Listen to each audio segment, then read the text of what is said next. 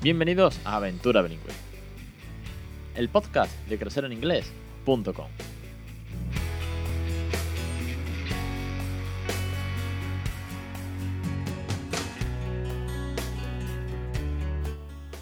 Capítulo 86 del 8 de febrero de 2018. Muy buenas, mi nombre es Alex Perdel y esto es Aventura Bilingüe, el podcast sobre bilingüismo para aquellos que no somos precisamente bilingües. Ya lo sabéis, seguramente os sabréis la entradilla mejor que yo, que siempre la tengo que leer para no equivocarme. A todos los que acabáis de llegar nuevos, pues un saludo, bienvenidos y tenéis 85 programas para escuchar con muchísima información sobre bilingüismo, educación, invitados, bueno, un montón de cosas. Y los que lleváis 85 programas escuchando esto, un millón de gracias como siempre. Porque me encanta, me, me encanta cuando me escribís, cuando el grupo de Facebook está que arde de comentarios, de participación, de bueno, de todo lo que vamos haciendo, vamos creciendo juntos al fin y al cabo. Así que muchísimas, muchísimas gracias a todos. Antes de hablar del desarrollo de 2 a 3 años en los niños, de qué manera el inglés está presente en ellos. Quiero eh, no hablar de los cursos, que ya sabéis que están en crecereningles.com barra cursos, cursos para crear bilingüe y tal, que ya hemos empezado el quinto curso con los juegos de uno a dos años. Quiero hablar sobre el hangout de la semana pasada. Quiero hacerlo ahora, antes de que sea el final del programa. Porque ah, lamentablemente no salió bien. Y la verdad es que estoy muy, pero que muy apenado. Me dio una bajona gorda, ¿eh? he de ser sincero con vosotros. Yo tenía muchísima ilusión por hacer este hangout porque hubiese un suscriptor o, o, los que, o todos, al fin y al cabo. Me da igual, lo importante era, bueno, pues poneros cara, a charlar, eh, debatir sobre un tema que era la vergüenza de hablar en público, pero no salió bien técnicamente. ¿Por qué? Pues porque yo lo tenía todo preparado, estaba, bueno, desde las seis y media con todo puesto, el micro, la cámara bien configurada, todo, yo súper preparado, y, y a las siete que empezaba, pues me decía YouTube eh, Hangout YouTube que no estaba logueado, que algo faltaba, que tenía que empecé a mirar configuraciones, resulta que necesitaba instalarme un programa en el Mac, me instalé el programa, empiezo como a emitir, pero empiezo a emitir y solamente se me ve a mí, los que estaban en la sala yo no podía verlos, además me decían que no se me oía, eh, había un chat, que siempre está presente el chat, y me preguntaban que si era yo, yo decía que sí, total, no había comunicación, no es lo que yo quería, algo falló, no sé lo que falló en la configuración, al fin y al cabo fue una emisión en directo en un Hangout, lo cual me dio muchísimo coraje. Monté el Hangout sobre la marcha, pero el chat no me respondió. Eh, total, una faena que he perdido 20-25 minutos, eh, tuve que cerrar y me dio muchísimo coraje. Luego, para colmo, algunos mm, suscriptores me escribisteis diciéndome que no habéis podido estar porque os vino mal, porque estabais ocupados, tal, con lo cual fue como, joder, eh, me hacía mucha ilusión, es un proyecto que creo que puede ser muy interesante y ha salido mal a la primera. Con lo cual, no me voy a rendir a la primera. Os mandaré una encuesta a todos los suscriptores de qué día os viene bien y a qué hora. Eh, vamos a proponer viernes, sábado y domingo por la tarde. Y en función de eso, pues eh, montamos otro y volvemos a intentarlo. Y haré, en vez de una prueba, haré 20 pruebas. Y es más, si alguien se ofrece voluntario, algún suscriptor se ofrece voluntario para hacer la prueba, eh, como si fuésemos ya a hacer Hangout, pues hacemos la prueba, quedamos, hacemos un, ratito de Hangout, vemos que funcione todo, que todo se escuche, que el chat funcione, que nos leamos, que nos veamos y luego ya eh, montaremos el día en concreto. Porque creo que es interesante y porque realmente el feedback vuestro de que la idea os gustaba está ahí y creo que sería una pena tirarlo por tierra porque técnicamente, por un fallo, no saliese bien a la primera. Así que vamos a darle una segunda oportunidad me volveré a emocionar si esto sale bien. La verdad que tengo muchísimas ganas y a partir de ahí os cuento. Bueno, que casi me va el tiempo. Vamos al tema. Desarrollo de los 2 a los 3 años. Ya sabéis que este es un tema que me interesa muchísimo. Es un tema que hemos tratado previamente. De hecho, tenéis los podcasts número 32, 33, 49 y 63 para eh, para poder ver cómo es el desarrollo del habla, de las habilidades sociales en niños en edades anteriores. Y además tenéis muy fácil la localización. No tenéis más que iros a crecereninglés.com barra, si la barra que está encima del 7, la que está en el teclado numérico, y poner 069 o 040, el número que sea, simplemente tenéis que ponerlo. Con lo cual, ni siquiera tenéis que poner toda la URL completa, sino que directamente os lo localiza. Ya sabéis, 32, 33, 49 y 63 son los eh, podcasts que hablamos del desarrollo del habla. ¿Y cómo hablamos del desarrollo del habla? Pues hablamos en cuatro columnas, por así decirlo. Y luego os explicaré por qué hablo de columnas. Hablamos de la columna de escucha y atención. Hablamos de la columna de comprensión. Hablamos de la columna de sonidos y habla. Y por último, la columna de habilidades sociales. Ya hemos analizado estas columnas en función de los tres meses, de 3 a 6, de 6 a 12, de, 15 de 2 a 15, de 15 a 18, de 18 a 2, y ahora nos abarca el periodo de 2 a 3 años.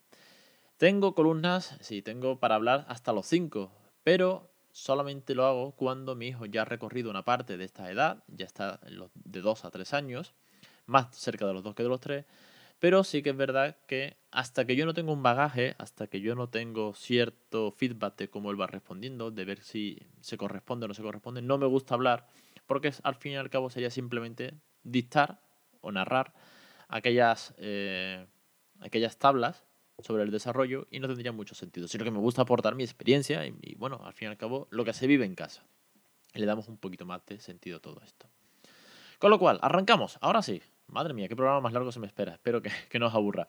Escucha y atención de 2 a 3 años. Pues veréis, de 2 a 3 años, eh, un bebé, eh, sea monolingüe o bilingüe, comienza a escuchar y a contestar con interés, pero con mucho, mucho despiste. Quiero decir, eh, vienes de la guardia, le preguntas qué has hecho hoy, te puede contar que ha cantado, que ha jugado con su amigo Juan o Pepito, pero claro, en el momento que estás hablando sobre algo y pasa por delante un autobús o se cruza un pajarito o ve una pelota o mamá viene por la esquina y nos saluda, se acabó la conversación. Quiero decir, son, se despistan mm, muchísimo, no son capaces de centrar toda su atención en esa conversación. Te escuchan, atienden, pero se les va. Cosa que antes, pues era aún peor, por así decirlo, porque claro, anteriormente no eran capaces siquiera de contestar a preguntas o atender a lo que le estamos hablando, sino que son bebés que van a lo suyo y que les cuesta concentrarse, con lo cual va progresando poquito a poco. Tenéis que tener el feedback de los programas anteriores para que no, no, os quedéis solamente con esta etapa. Lo que sí escuchan y entienden muy bien, y ya deben entender muchísimo, es el tema de las indicaciones correctas quiero decir, eh, siempre de una manera muy sencilla, porque no dejan ser niños muy pequeños. Ya no es bebé, a partir de dos años se considera niño o niña, pero sí que tenemos que ser eh, amables, cariñosos, divertidos, pero con órdenes muy sencillas. Por favor, eh, Juanito, Pepito, ve a la habitación y coge la pelota. De nada sirve dar un millón de rodeos o sobre todo complicar mucho la frase cuando quieres una orden tan sencilla como ve a la habitación y coge la pelota. Quiero decir, por favor, ve a la habitación, incluso sin por favor, ¿no? Para estirarlo más, más aún, más a grosso modo, un poco de los nervios, que te he dicho que vayas a la habitación, que vamos tarde, que tenemos que ir, que se nos ha pasado la hora de no sé qué, que entonces coge la pelota porque tú querías pelota. Y montas una parafernalia y la pobre criatura no sabe por dónde le viene la orden. ¿Qué, ¿Qué es lo que quiere? ¿El parque, la pelota, la habitación? ¿Qué? ¿Por dónde? Así, sujeto, predicado, complemento directo. ya está, hasta ahí. En cuanto a la comprensión, de un bebé, o bueno, mejor dicho, de un niño o una niña de 2 a 3 años, comprenden conceptos simples, tales como tamaños, preposiciones de lugar y cantidades. Además, lo suelen hacer, o por lo menos vemos en casa, que son conceptos eh, de grandes y pequeños, de alto, bajo, de arriba o abajo, de delante, detrás, de cantidades mucho pequeñas, con lo cual son conceptos, digamos, bidireccionales, que ellos ya van aprendiendo. Más me hace mucha gracia porque cuando algo es grande, abre sus manos. Y cuando algo es pequeño, te dice, es pequeño. Y cierra sus manitas. Porque supongo que se lo han enseñado así en la guardia, lo interiorizan mucho mejor con gestos y con canciones y todo esto. Y además, bueno, pues está expresando cómo son los objetos. En el caso del inglés, eh, en vez de decirle esto es muy grande o esto es muy pequeño, tal, yo pues juego con eh, la forma gramatical de los adjetivos en inglés. Quiero decir, pues tenemos por un lado, por ejemplo, big, bigger, o tenemos beautiful, more beautiful, o the most eh, beautiful, o the best. Con lo cual, claro, hay una complicación, el tema de cuando son eh, adjetivos pequeños o cuando son más largos y tienen more por delante, more than. Con lo cual, eh, me ha venido muy bien para practicar y repasar los adjetivos que lo tenía súper olvidados, que antes pues no me hacía tanta falta como ahora, que hablamos más con adjetivos comparativos, y además para que él vaya aprendiendo, vaya captando de qué se forma de manera diferente. Entienden frases, eh, siguiendo con, con esta etapa, entienden frases como eh, abrigo encima de la cama. Esto, por ejemplo, es diario. Nosotros llegamos de la guarte y le digo, hey honey, please put your coat on your bed. O guarda los juguetes en la caja. O dibuja un avión muy grande. Quiero decir, son, eh, como casi he dicho hace un segundo, sujeto, predicado, complemento directo, complemento circunstancial del lugar. Si, si hacemos un análisis sintáctico de esos tan maravillosos que hacíamos cuando estudiábamos lengua castellana y gramática. Entienden oraciones negativas simples eh, si no hagas esto, no hagas aquello. Y también las interrogativas. Pero, ojo, porque aún no entienden el porqué. Esta todavía nos queda un ratito para entender el porqué. Aunque intento, eh, más que el porqué, intento meterle en inglés el because. Esto no puede ser porque lo que sea. Más que preguntar. Porque si yo le pregunto a él, ¿por qué lloras? No me sabe decir por qué llora. Le puedo preguntar si se ha caído. ¿Te has caído? Sí. Eh, ¿Te has hecho daño? Sí. ¿Dónde? Entonces me señala su rodilla o su mano o, la boca si se ha, se ha caído. En función, sigo pasando a la siguiente columna, la tercera, nos vamos a los sonidos y el habla. Y esta es realmente la que más preocupa, porque los niños, como ya he comentado en alguna que otra ocasión, tienen que entender antes que hablar. El problema viene cuando un niño llega a los 2-3 años y no entiende. No entiende que tú le digas pon el juguete en la caja. Si no te entiende, es un problema. ¿Que hablo o no? Bueno, cada uno es un mundo. Hay niños en la guardia, compañeros de mi hijo, que veo que rajan por los codos y que podría hablar con ellos de política y los mercados financieros. Y el mío, pues todavía le cuesta más. Pasa bastante y de hecho eh, veo que trata de imitar a otros niños hablando muy rápido y se, se, se aturrulla, se le vuelve la lengua de trapo y, y bueno, pues forma un cacao. Además, un cacao muy divertido, porque entre otras cosas mezcla alguna palabra en inglés, con alguna en español, con alguna que se inventa con su propio idioma, en fin, no deja de ser algo chulo. En cuanto a la tabla genérica de los sonidos del habla, pues eh, está la famosa media de cuántas palabras dice tu hijo. Y esta es, no me gusta nada, sí, porque la teoría te dice que debe de decir alrededor de unas 300 palabras, incluyendo lenguaje descriptivo, tiempo, espacio, función, tal. No me gusta porque, por un lado, no nos podemos obsesionar con contabilizar, cuantificar las palabras. Y luego, porque muchas veces vas al pediatra en la revisión de los dos años y te dice, ¿cuántas palabras dice su hijo? Pero usted, no lo sé. ¿Dice 150? ¿Dice 200? ¿Dice 300? ¿Cree que sobrepasa las 300? No lo sé. No tengo un contador en la mano de esto de ir contando personas en, en la fila del teatro cuando cada vez que mi hijo dice una palabra. Con lo cual, si tú sabes que dice muchas palabras, tú sabes que te comprende, que dice un montón de cosas, pues ya está. No, no, no vayamos a preocuparnos de que es que el mío sabe 264 y el tuyo 280. Dios mío. En serio, no. Esto lo he dicho más de una vez, ¿eh? lo sabéis, pero es que algunas veces me llegan consultas por email y es que Rosa, eh, la locura de Dios mío, mi hijo sabe más, mi hijo sabe menos, ¿qué hago? ¿No? Sigue para adelante, que no pasa nada, que al final va a hablar, no te preocupes que hablará, es que ya llegará la época en la que querremos que se calle porque no pare. Y pregunte por qué, por qué, por qué, por qué, por qué. En fin, lo importante es que, por ejemplo, enlazan cuatro o cinco palabras juntas. Eh, se pueden trabar, como os he comentado antes. Esto, por ejemplo, yo vengo notándolo cuestión de hace un par de meses. Antes decía dos, tres palabras. Ahora está empezando a mezclar más. ¿Y sabéis cómo lo he conseguido? ¿O cómo me he dado cuenta? con canciones que me estoy inventando. De esto hablo mucho, en los cursos lo sabéis, el curso de canciones lo, digo un montón, las de canciones que me invento. El otro día me inventaba una que era eh, Daddy and Raúl, eh, We are going to the train station. O Daddy and Raúl, uh, We are going to... Siempre es We are going to, es como que vamos a hacer algo, vamos por la calle o lo que sea. Es para vernos cantar por la calle, ¿vale? Además vamos de la mano, me pongo a, saltar, en fin, eh, algún día es un espectáculo. Pero eh, es capaz de decir Daddy Raúl going to lo que sea, con lo cual digo, hostias, espérate, está mezclando, bueno, está mezclando, está enlazando, mejor dicho, perdón, está enlazando cuatro o cinco palabras del tirón, cosa que antes no hacía. Y con una, frase tan simple como Daddy and Raúl we are going to, lo que sea y se traba, obviamente no, no, pronuncia todo perfectamente, pero está enlazando, está capaz, está construyendo gramaticalmente bien, está, está aprendiendo, está desarrollándose, con lo cual muy contento en esa etapa en la que estamos. Y luego empiezan a usar eh, los pronombres yo, él, ella, plurales, preposiciones de lugar, encima, debajo, como dije antes.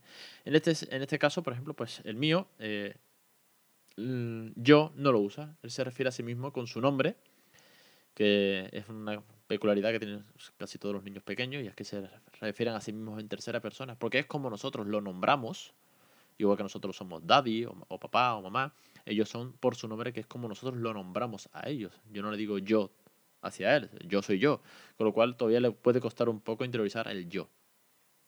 Y luego hay una barbaridad de fonemas incapaces de decir en inglés. La L, R, W, F, T, H, S, S, H. Y en español, pues T, K, D, G, Ñ, L. Eh, los distongos también. Por último, porque no voy a extender a hablar de cada uno de los fonemas, como comprenderéis que si no el programa se me va a hacer muy, pero es que muy largo. Por último están las habilidades sociales. Esta parte es muy divertida, porque claro, eh, cada niño se relaciona de una manera con sus familiares, amigos y otros niños y los adultos que están alrededor. Lo importante, por así decirlo, lo primero que yo destacaría es que son capaces de mantener una conversación. Como he dicho antes, se despistan, pero son capaces de cuando llegan los abuelos que le pregunten qué has hecho hoy, o quieres merendar, o cuál es tu película de dibujo favorita, y pueden mantener una cierta, cierta conversación. Ojo, siempre teniendo en cuenta que pueden enlazar 4 o 5 palabras, que usan alrededor de 300 palabras sueltas y que se despistan. Si sumáis todo esto, por eso es la última columna, sumáis todo lo anterior y os dará qué tipo de conversación es capaz de mantener. Como os he dicho, en la clase de mi hijo veo niñas que hablan, vamos, por los codos y que el mío pues no. Pero no por ello significa que no pueda mantener cierta conversación con él todos los días. De hecho, procuro eh, a diario preguntarle qué ha hecho, qué vamos a hacer, eh, si te ha gustado cuando hemos ido de paseo, qué, tal, qué has visto, qué no has visto.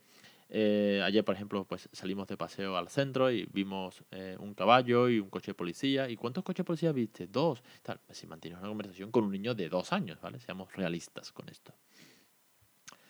Si ven otros niños jugando y les interesa el juego, querrán participar. Esto es una habilidad social. De hecho, el mío es bastante reacio a participar en grupos. Eh, bueno, no hay niños que son más, eh, por así decirlo, extrovertidos, el mío es más introvertido. Y sin embargo, el otro día en, un parque cercano a casa, vio que un niño estaba haciendo una actividad en, un, en un tren de juguetes que hay para meterte por dentro y demás. Y no solo quiso participar, sino que además hizo por participar con el otro niño, jugar juntos, cosas que antes pues no hacía. Y por último, expresa, expresan sus emociones hacia adultos y otros niños usando palabras y no solamente acciones. Quiero decir, no solamente gritan, no solamente lloran, no solamente se expresan con acciones, sino que además son capaces de expresar sus emociones. Son capaces de dar abrazos y besos. Y os diréis, de dos a tres años, si mi hijo ya daba besos, y de sí, obviamente. Pero son más sentidos, eh, quiero decir, son más conscientes de todas estas habilidades sociales y también te pueden expresar si les duele algo, si no les duele algo. Ya, como siempre, esto es muy, pero que muy genérico y que cada uno lo adapte a su manera. Os diré que todo esto, eh, como podéis comprender, no me lo sé de memoria, sino que lo he ido leyendo. ¿Y de dónde? Pues lo he leído del póster que se regala a los suscriptores cuando llevan 8 meses. Y es este póster en el que están las cuatro columnas, como os decía. Escucha, atención, comprensión, sonidos y habla y habilidades sociales ordenados por edades.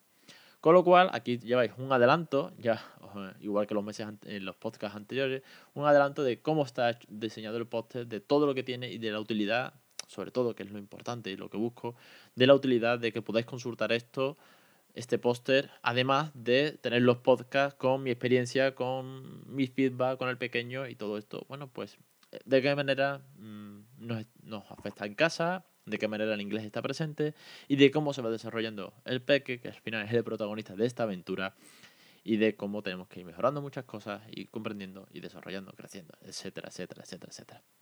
Nos queda por delante dos más, de 3 a 4 años, por un lado, y de 4 a 5. Ya dije cuando hice, creo que el primero, el segundo de estos episodios especiales de desarrollo, que ojalá llegase yo al de los 18 meses o al de los 2 o de los 3. Con lo cual, espero llegar al desarrollo de los 4 o 5 años, completar el cartel completo, daros todo el feedback de todo lo que ha pasado por casa. Seguramente a los 4 o 5 años lo pondré en el micro y que él mismo os lo cuente con sus palabras.